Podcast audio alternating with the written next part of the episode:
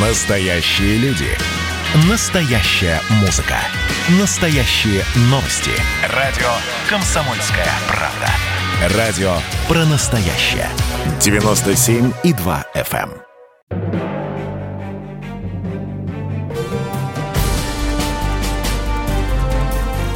Однажды в Советском Союзе. Невероятная история Михаила Горбачева. Аудиоверсия книги Николая Андреева. Читает Владимир Левашов. Жизнь Горбачева. Пролог. Ревность во время бури. Какие страсти пылали на первом съезде народных депутатов. Напомню, это май-июнь 1989 года. Титаном предстал тогда Горбачев, пытаясь развернуть общество к иным основам политического мироздания. Казалось, ничто его не интересует, кроме как убедить 2250 депутатов воодушевить весь народ в необходимости углубить и расширить перестройку. Но на одном из заседаний съезда сверкнул момент, когда личные переживания Михаила Сергеевича заслонили ему зал, политику, страну, народ. Это случилось в день, когда депутаты Литвы потребовали придать гласности пакт Молотова-Риббентропа. В зале такое кипело, и вдруг Михаил Сергеевич теряет ко всему интерес – его внимание прочно привлекло что-то в левой от него части зала. Проследив за направлением взгляда, обнаружим на его оконечности Раису Максимовну, которая устроилась в амфитеатре. И до этого Михаил Сергеевич не терял жену из виду. Нет-нет, да и скосит глаза влево, как там она. Взгляд, которым Михаил Сергеевич смотрел на Раису Максимовну, всегда особенный, неповторимый. В нем, во взгляде, и любовь, и забота, и вопрос, и преданность, и печаль. Раиса Максимовна тоже могла чуть заметно повести бровями. Михаил Сергеевич сразу чувствовал, делает что-то не то, не так. Но в день, когда Литва разбушевалась, Михаил Сергеевич не отрывал взгляда от Раисы Максимовны. И в нем, во взгляде, была не только любовь, а и чудовищная ревность. А когда тебя обуревает ревность, то ко всему в мире теряешь интерес. Генсек будто забыл, кто он, где находится и чем должен заниматься. И это несмотря на накал политических страстей – под сводами Дворца съездов. Хотя и странно, и он, и она, не юные вздыхатели, женаты 34 года и ревность. Но что причина ревности? Раиса Максимовна вела оживленную беседу с сидящим в соседнем кресле неким интеллектуалом, что собеседник интеллектуал – Вывод можно было сделать потому, как он внимательно слушал Раису Максимовну. Выслушав, серьезно, деловито выкладывал доводы, аргументы. Раиса Максимовна вся внимание, она ведь тоже из племени интеллектуалов. И оживленное общение не прерывалось час за часом. Михаил Сергеевич наклоняется к Ульянову, что-то ему говорит – показывает глазами на беседующую пару. Тот подзывает человека из охраны, отдает какой-то приказ. Могучий охранник быстрым шагом за кулисы.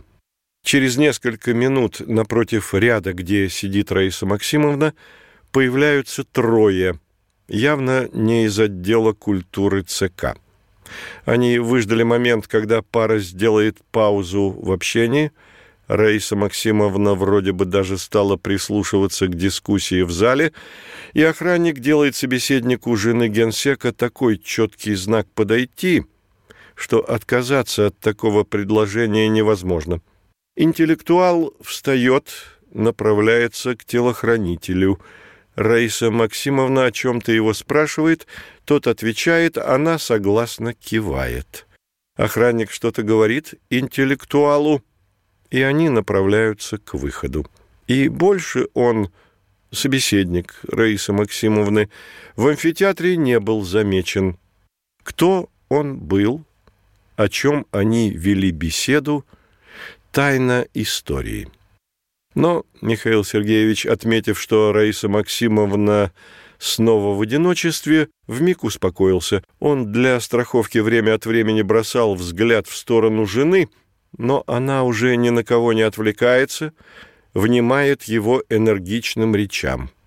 Он напористо включается в дискуссию, с энтузиазмом отстаивает преимущество союзного общежития. Сцена эта свидетельствовала «любит» и ревнует. Хотя абсолютно ясно, что даже самый изощренный интеллектуал не в силах настолько увлечь Раису Максимовну, что она уж совсем забылась бы. Скорее всего, это был кто-то из мира искусства. Художник, режиссер, музыкант, которому Раиса Максимовна растолковывала принципы демократии или гегелевские воззрения на христианство – но для Михаила Сергеевича мучительно наблюдать оживленную болтовню жены с кем бы то ни было. Много позже Михаил Сергеевич спросит, а вы ревновали? И он ответит «нет», и она «нет», никогда никаких вопросов.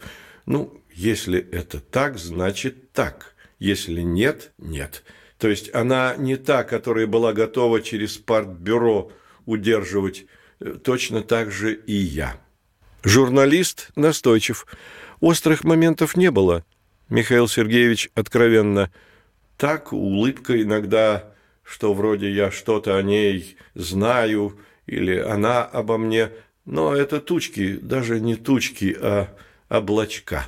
Вот одно такое облачко и бросило тень во время первого съезда – Сюжет этот зафиксировал писатель Георгий Пряхин.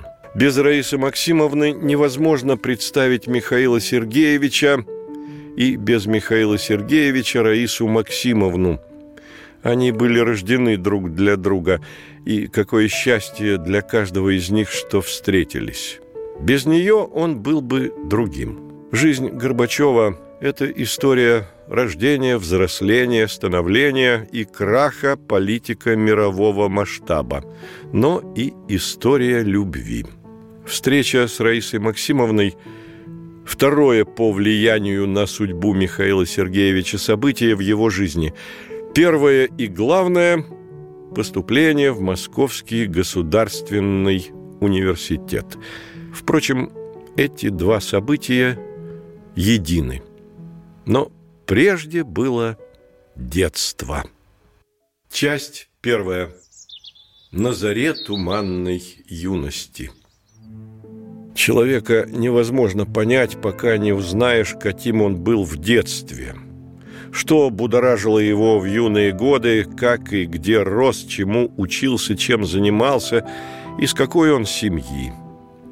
В детстве зарождаются представления о мире – нравственности, обществе. Зарождаются неосознанно сами собой. Зарождается характер, а характер определяет, направляет судьбу.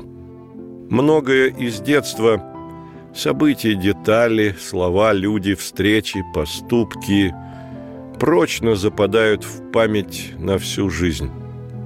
Во взрослом человеке они вырастают во что-то большее, значительное – в то, что называют характером, натурой, темпераментом, стержнем личности. Личность закладывается в детстве. Годы детства Горбачева пришлись на тяжелые времена. Они обкатывали его характер, определяли отношение к людям, воспитывали понятие чести, справедливости, достоинства. Формировала личности обстановка, быт, бедный, почти нищенский. Если посмотреть начало биографии тех, кто встанет рядом с Михаилом Сергеевичем в первые годы перестройки, то все они из рабочих крестьянских семей – Легачев, Яковлев, Воротников, Ельцин, Громыко, Медведев, Крючков, Лукьянов. У них похожее детство, похожие уроки жизни. И начало судьбы Михаила Сергеевича, как у миллионов его сверстников. Парень из нашей деревни. У Горбачева обычное для того времени детство деревенского мальчишки. Босоногое, голодное, с незатейливыми радостями и быстро проходящими печалями. Быт типичный для сельской семьи. Жили в доме из самана. Саман – это блоки, которые формовались из глины, смешанной с соломой. Дом в тех краях на украинский лад называли хатой. Андрей Грачев, помощник Михаила Сергеевича, когда тот станет президентом СССР, пишет – в последние недели своего президентства Горбачев в разговорах возвращался в далекие годы детства. Наша хата была второй от края станицы, а дальше на сотни километров одна степь. Задашь, бывало, сено коровам, выйдешь на двор под звезды и уносишься мыслями далеко-далеко. Я в детстве был очень мечтательным. Далеко же увела его мечтательность.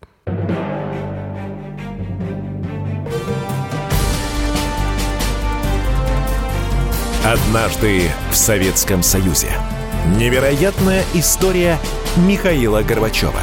Аудиоверсия книги Николая Андреева.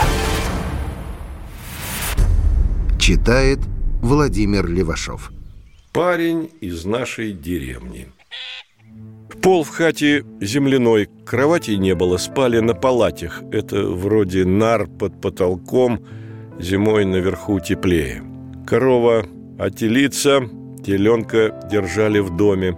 Тут же наседка высиживала цыплят, гусыня – гусят. Из мебели самодельный стол, за который семья усаживалась во время еды. Лавки.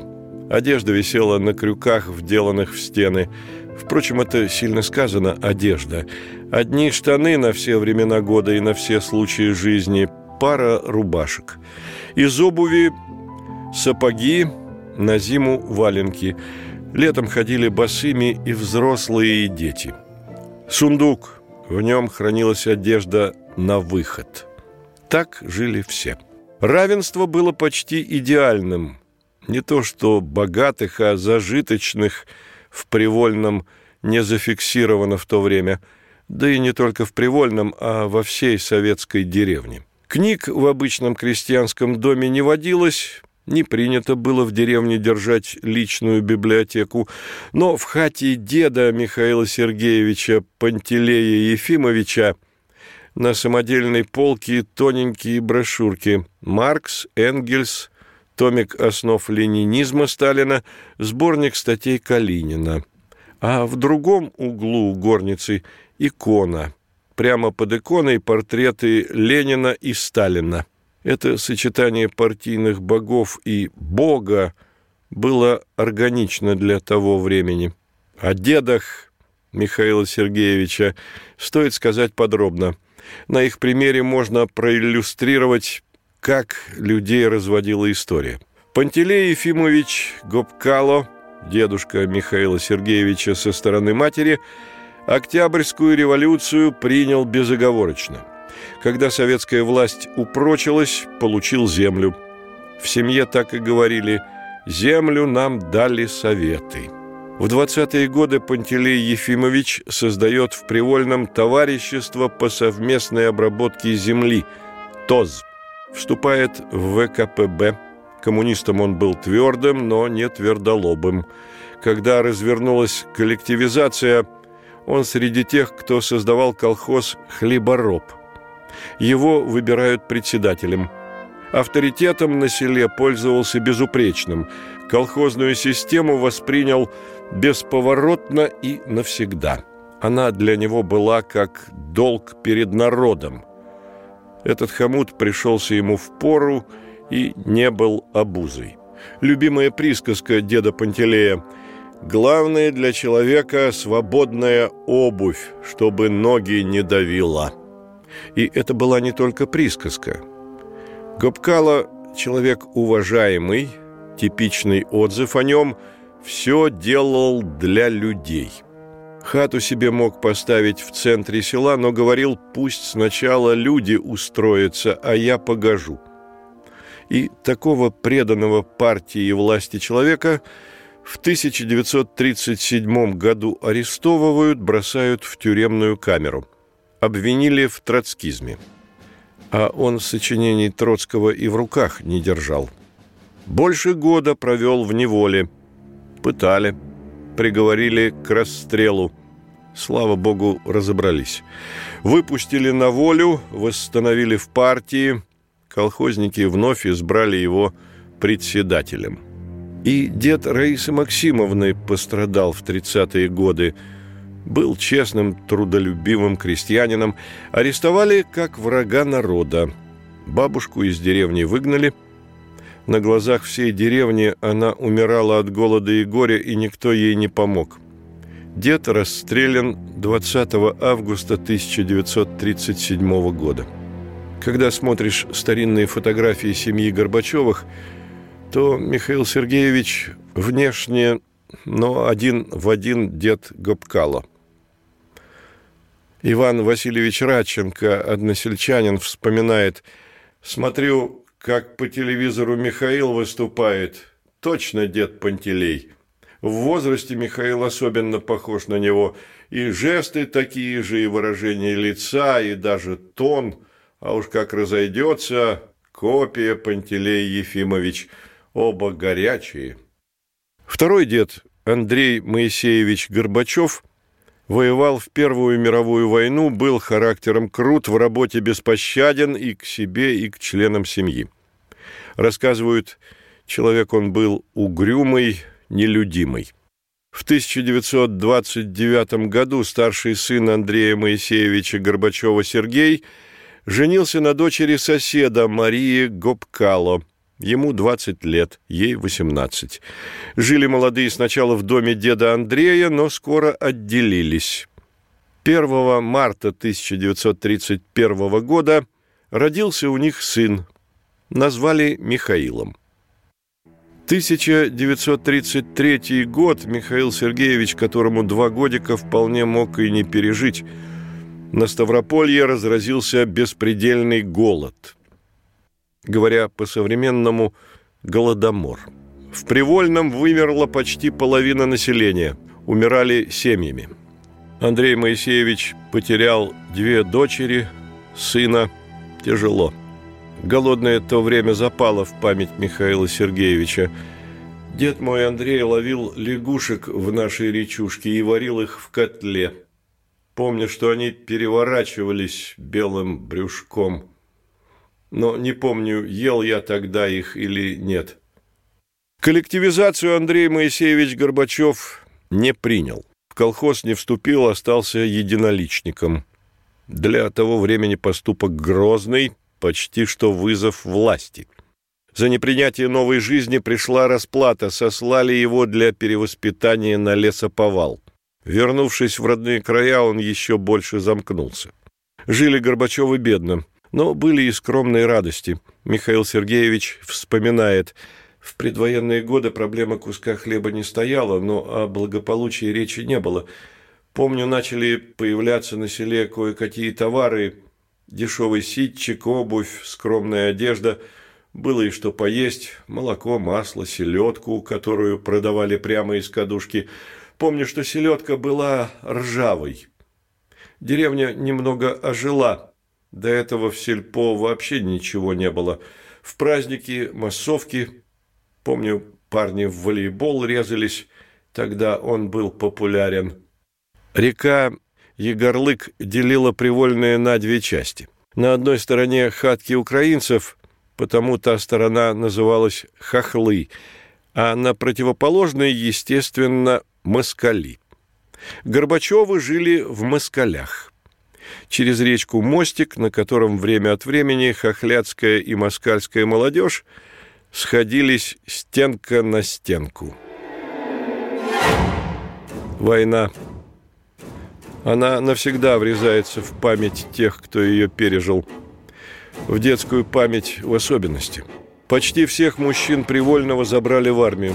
Сергею Андреевичу дали отсрочку, надо убрать хлеб. Закончилась уборка, ушел на фронт. Мария Пантелеевна и Михаил Сергеевич поехали на проводы в районный центр. Сергей Андреевич купил в тот день балалайку, отдал сыну. Если не вернусь, будет память обо мне. Из мужиков остались в Привольном немощные да инвалиды, ну и женщины, дети, старики. По вечерам с ужасом прислушивались, не слышен ли конский топот. Остановятся посыльные у чьей-то хаты, тишина, а через минуту завоет женщина, заплачут дети. Пришла похоронка. Изнурительный труд в колхозе, домашнем хозяйстве, недостаток во всем, полуголодные дети, страх за мужей на фронте. 27 июля 1942 года Красная армия оставила Ростов-на-Дону. Отступали беспорядочно. Через Привольные брели хмурые, усталые бойцы. Гром бомбежки, орудийный грохот, стрельба ближе, ближе. Перед приходом немцев на сельской нефтебазе открыли цистерны и все горючее спустили в Егорлык. Жгли неубранные хлебные поля. И немцы – ворвались в село на мотоциклах. Так началась оккупация. Продолжалась недолго. После Сталинграда немцы снялись, покатили на запад, опасаясь попасть в котел. В конце лета 1944 года на адрес Горбачевых с фронта пришло письмо. Открыла мать конверт, а там документы, семейные фотографии, которые отец, уходя на фронт, взял с собой, и короткое сообщение – Погиб старшина Сергей Горбачев смертью храбрых в Карпатах на горе Магуре. Три дня плач в семье. А через месяц письмо от Сергея Андреевича «Жив, здоров, вернется с войны с двумя орденами Красной Звезды, медалью за отвагу и за победу над Германией».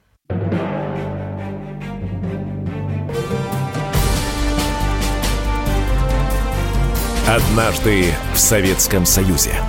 Невероятная история Михаила Горбачева. Аудиоверсия книги Николая Андреева. Читает Владимир Левашов. В 1944 году, после двухнедельного перерыва, Михаил Сергеевич вновь пошел в школу. Желания учиться не было. Идти в школу не в чем, Одежа изношена до состояния лохмотьев, да и после всего пережитого учеба казалась детским занятием. Отец приказал с фронта «Михаил должен учиться». Дед Пантелей сморщил ему поршни.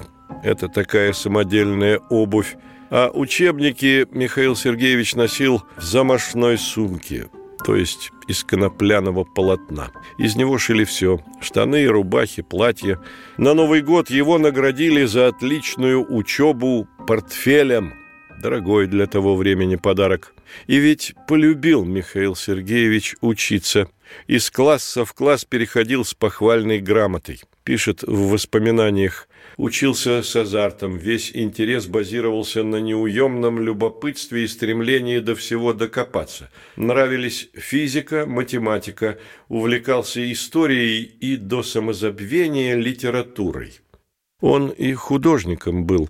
В школе конкурс на лучший рисунок, первое место у карандашного портрета Ленина, нарисованный пятиклассником Мишей Горбачевым. В школе Михаила Сергеевича называли «заводилой». Он был заводной, активный. Вот план общественной деятельности в школе. Общее собрание учащихся пятых-восьмых классов, беседа «Семья Ульяновых», ответственный Горбачев. Комсомольский вечер, ответственный Горбачев. Практическая работа по изготовлению монтажей и рисованию портретов, ответственный Горбачев. Политинформация на зарядке о событиях за рубежом, ответственный Горбачев. Диспут по повести в окопах Сталинграда, ответственный Горбачев. Выпуск журнала «Зорька», ответственный Горбачев. Статья «Поговорим об учебном режиме школьников» стенгазету «Юный сталинец», ответственный Горбачев и это только за одну учебную четверть. Ответственный Горбачев, Горбачев, Горбачев. Митинг в честь снижения цен и как тут без активного Горбачева. Областная газета «Молодой ленинец» поместила заметку «Слово попросил ученик 10 класса Михаил Горбачев. В дни летних каникул этот юноша хорошо помогал своему отцу-комбайнеру. На митинге он дал слово учиться еще лучше». Само собой разумеется, Михаила Сергеевича избрали секретарем комсомольской организации школы. Он делегат районной конференции ВЛКСМ. В анкете участников в графе «Социальное происхождение» почему-то написал «из рабочих», хотя Сергей Андреевич к пролетариату не имел отношения. На конференции расхваливали дела привольнинских комсомольцев и их заводилу секретаря Горбачева – Приятно. В Привольном только семилетка, потому заканчивал Михаил Сергеевич старшие классы в средней школе райцентра. Обучение в девятом и десятом классах тогда было платное. Сталин распорядился. Потому родителям приходилось экономить каждую копейку. И тут он активен, деловит, без него не обходится ни одно школьное мероприятие. И опять он секретарь комитета ВЛКСМ школы. Опять делегат районной комсомольской конференции. Сколько еще за свою жизнь Михаил Сергеевич будет делегатом конференций, съездов, сколько речей выслушает, сколько сам произнесет речей. Вот и на районной конференции взял слово, сказал, Райком ВЛКСМ находится рядом со школой. Казалось бы, наша организация не должна выйти из сети его внимания. Но это не так. За четыре месяца моего пребывания в организации ее не посетил ни один представитель райкома. Не посетила пионерскую организацию заведующий отделом пионеров райкома ВЛКСМ товарищ Селютина. Вот и в критике себя проявил. Ситуация, надо заметить, была вполне безопасная для критикующего. В отчете первого секретаря райкома прозвучала фамилия Селютиной – мало посещает пионерские организации. В результате Михаила Сергеевича избирают членом райкома, а Селютину нет. Выступил он с почином первым в его долгой комсомольско-партийной карьере, силами комсомольцев вырастить в питомниках саженцы растений для лесополос. Тогда это называлось «сталинским планом преобразования природы». Почин нехитрый, лежит на поверхности, да вот никто не догадался прокричать о нем, а Михаил Сергеевич додумался. Увлекался Михаил Сергеевич театром, участвовал в постановках районного театрального кружка, запомнился в роли Звездича, ставили маскарад Лермонтова. Любил Михаил Сергеевич театральные подмостки. Любил примерять на себе разные роли – Александр Николаевич Яковлев много позже напишет про Михаила Сергеевича «Игра была его натурой». Будучи врожденным и талантливым артистом, он, как энергетический вампир, постоянно нуждался в отклике, похвале, поддержке, в сочувствии и понимании, что и служило топливом для его самолюбия и тщеславия, равно как и для созидательных поступков. А игра началась в ранней юности. Забавное совпадение. Приблизительно в то же время в Оренбургской деревне в школьной постановке «Маскарад» в роли Арбенина блистал десятиклассник Черномырдин Виктор. И его детские подростковые года, ну, один в один, как у Михаила Сергеевича, разве что не было немецкой оккупации. Вообще тогда дети-подростки сами создавали себе увлекательную жизнь. В театре и первая любовь Михаила Сергеевича, Юлия Карагодина. Она была очаровательна в роли Юлии. Еще одна поразительная параллель. Брежнев в молодости мечтал стать актером. Играл в «Синей блузе», так в 20-е и 30-е годы называли агит коллектива самодеятельности. Репертуар – пьесы на революционные темы – как отмечают люди, близкие к нему в пору, когда он уже был генсеком, склонность к актерству у него несомненная. Арбатов вспоминает, «Я иногда замечал, как он играл роли, и, надо сказать, неплохо во время встреч с иностранцами. Но и разница. Михаил Сергеевич сохранил любовь к театру. В Москве бывал на премьерах, а Брежнев в театрах не был замечен. Он любил цирк. Выстроили в Привольном здание под театр. Вот ведь необыкновенная вещь. Жили скудно, ютились в хатах из самана, не имели самого необходимого, но, выражаясь возвышенно, храм Мельпомены возвели. Огромное по сельским масштабам кирпичное здание, зал на 900 мест. Да с электрическим освещением. Зачем-то им это было нужно. В районной газете писали силами привольнинских учителей и учеников проведен вечер художественной самодеятельности и собрано 1385 рублей. За этот счет детям предоставлено 10 пар обуви, 4 пары белья, 18 метров мануфактуры. Трогательно. Обувь, белье, мануфактура. В те годы главная фигура для Михаила Сергеевича, подростка, юноши, отец Сергей Андреевич. Отец – механизатор, работящий, вдумчивый, передовик социалистического соревнования в уборочную страду на страницах районной газеты «Путь Ильича» чуть ли не каждую неделю упоминалась его фамилия. С 1946 года Горбачевы, отец и сын, каждое лето вместе на комбайне ведут уборку хлебов. Михаил Сергеевич любил технику. Одноклассник Александр Яковлевич Яковенко вспоминает, закончит класс и в мастерскую отцу помогать в подготовке техники к урожаю. И я так думаю, что если бы он остался после школы комбайнером, то стал бы героем социалистического труда. Помогал Михаил Сергеевич отцу в ремонте техники. А с конца июня и до конца августа работа. В поле. Труд тяжелый, очень тяжелый.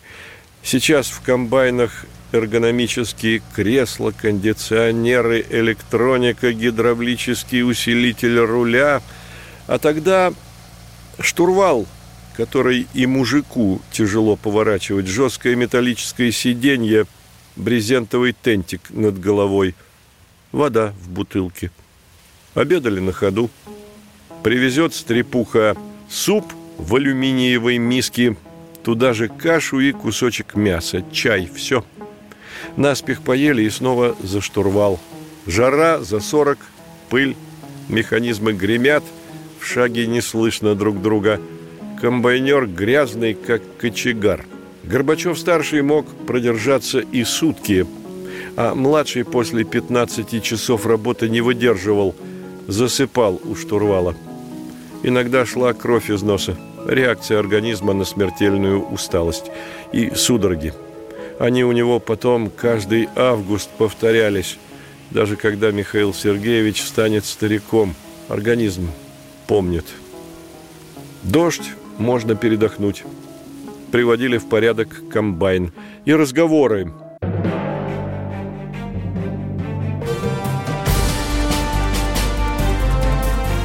Однажды в Советском Союзе. Невероятная история Михаила Горбачева. Аудиоверсия книги Николая Андреева. Читает Владимир Левашов. Разговоры о жизни, о работе, о людях, разговоры крепко сблизили отца и сына. Позже у Михаила Сергеевича родились такие размышления.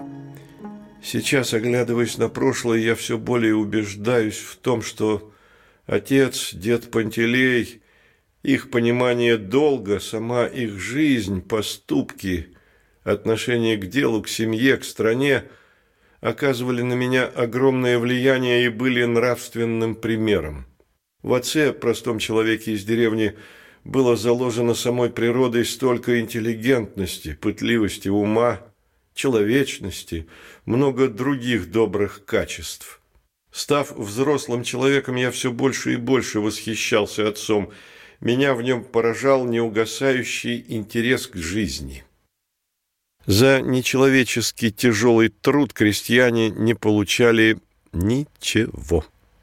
Лозунг был простой – хлеб родине. Соберут колхозники урожай, увозили все. Тогда говорили под метелку. Если б не свой огород, сад, то голодали бы. Да чтоб крестьянам окончательно жизнь медом не казалась, им спускали разнарядку. Каждый двор должен сдать 120 литров молока. Неважно, держишь корову или нет, сдай. А чтоб еще веселее было жить, обложили каждую яблоню, каждую грушу, каждую вишню, да вообще все плодовые деревья налогом. Денег и без того ни на что не хватало, а тут еще и яблоневый ствол оплачивать. Да проще срубить его.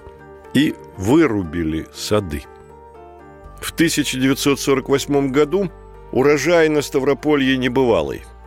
Тогда действовал указ Президиума Верховного Совета СССР. Намолотил на комбайне 10 тысяч центнеров зерна, получая звание Героя социалистического труда – 8 тысяч – орден Ленина. Отец и сын Горбачева намолотили 8 тысяч 888 центнеров. Для сравнения, весь Привольнинский колхоз отправил в за год зерно чуть больше 5 тысяч центнеров зерна. Отцу орден Ленина, сыну орден Трудового Красного Знамени. Михаилу Сергеевичу тогда 17 лет. А орден тогда много значил, говорили уважительно «орденоносец». В школе по этому поводу митинг. Говорили разные приятные слова. Михаил Сергеевич был смущен, но и горд. Семье Горбачевых все-таки было полегче, чем другим. Механизаторам платили натурой, то есть зерном плюс деньги – но все равно это были нищенские суммы. Чтобы купить хоть что-то из одежды или домашней утвари, приходилось продавать выращенные в личном хозяйстве овощи, тыквы, а для этого ехать на рынок в Ростов, Сталинград, шахты. Трудно жили люди. Не жизнь, а борьба за выживание. В годы войны люди понимали, надо спасать землю свою, свое отечество. И думали, вот кончится война, победим, тогда заживем. Но и с окончанием войны, особенно в первые годы, мало что изменилось. Опять тяжкий труд и опять мечта. Вот отстроимся, восстановим все и заживем, наконец, по-людски. Надежда одухотворяла даже самую изнурительную – унижающую человека работу, придавала ей смысл, помогала переносить тяготы. Задумывался ли Михаил Сергеевич тогда, ну, почему так неразумно? Почему те, кто выращивает хлеб, голодают? Почему нужно сдавать молоко, даже если на крестьянском дворе нет коровы? Почему вырубали сады? Вопросы у него, может, и возникали, но мысли глубокие по этому поводу вряд ли, потому что тогда государство было право. Всегда и во всем. С жестокостью государства соглашались. Бесчеловечную его политику принимали как норму. Были, конечно, и несогласные, и понимающие, но единицы. Михаил Сергеевич, разумеется, верил в страну, в вождя, в торжество социализма. Тему для выпускного сочинения взял звонкую. «Сталин — наша слава боевая, Сталин нашей юности полет». А ведь Михаил Сергеевич знал жизнь не по лозунгам, а реальную, тяжелую для простого человека, иногда даже беспросветную. Какой уж тут юности полет. Михаила Сергеевича еще школьником принимают кандидатом в члены ВКПБ. В 10 классе. По возрасту он подходил, ему было уже 19 лет. Вступление в партию – событие в биографии. Прием в члены партии воспринимался тогда как рубеж, как веха, обозначающая приобщение к могучему отряду тех, кто впереди – кто прокладывает путь в светлое коммунистическое будущее. И это не громкие слова, не пародия, не ирония. Для поколения Михаила Сергеевича Эти слова сохраняли свой первоначальный смысл – светлое будущее.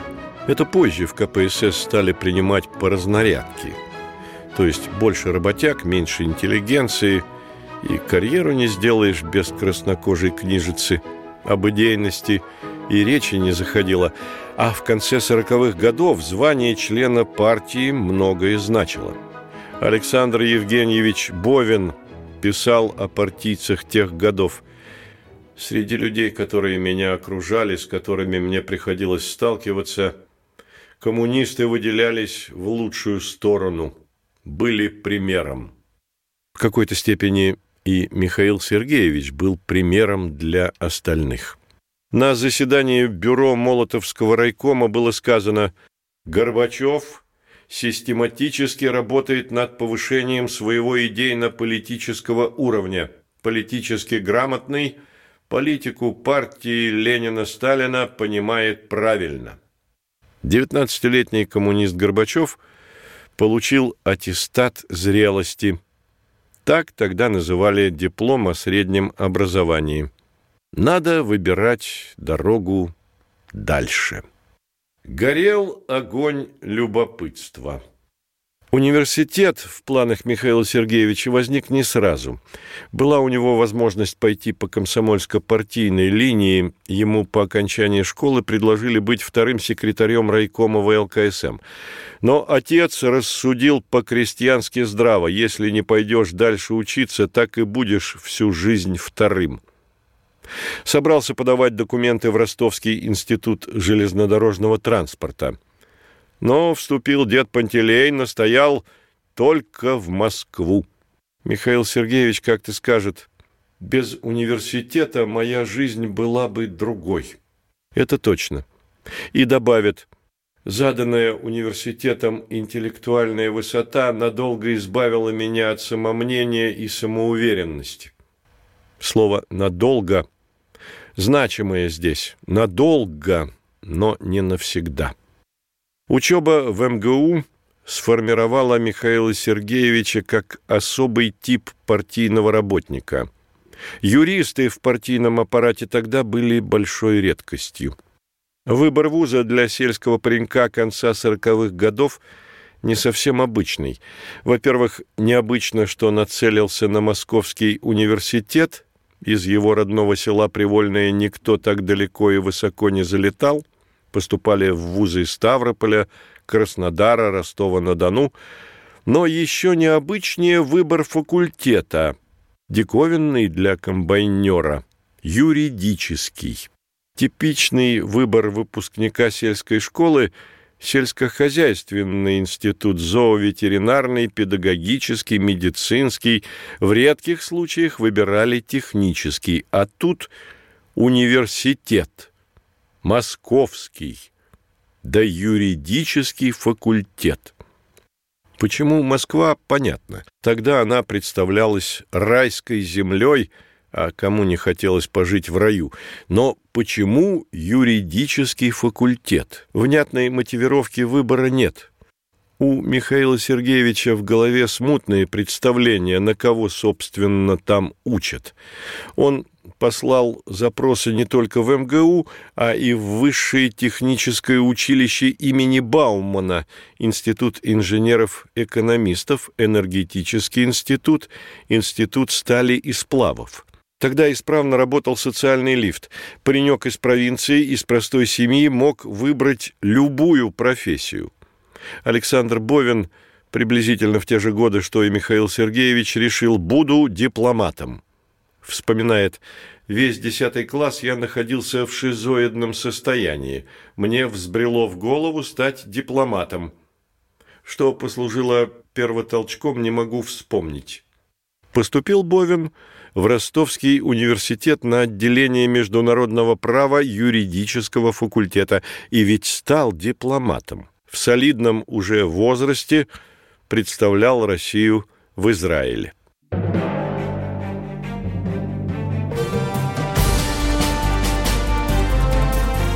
Однажды в Советском Союзе. Невероятная история Михаила Горбачева. Аудиоверсия книги Николая Андреева.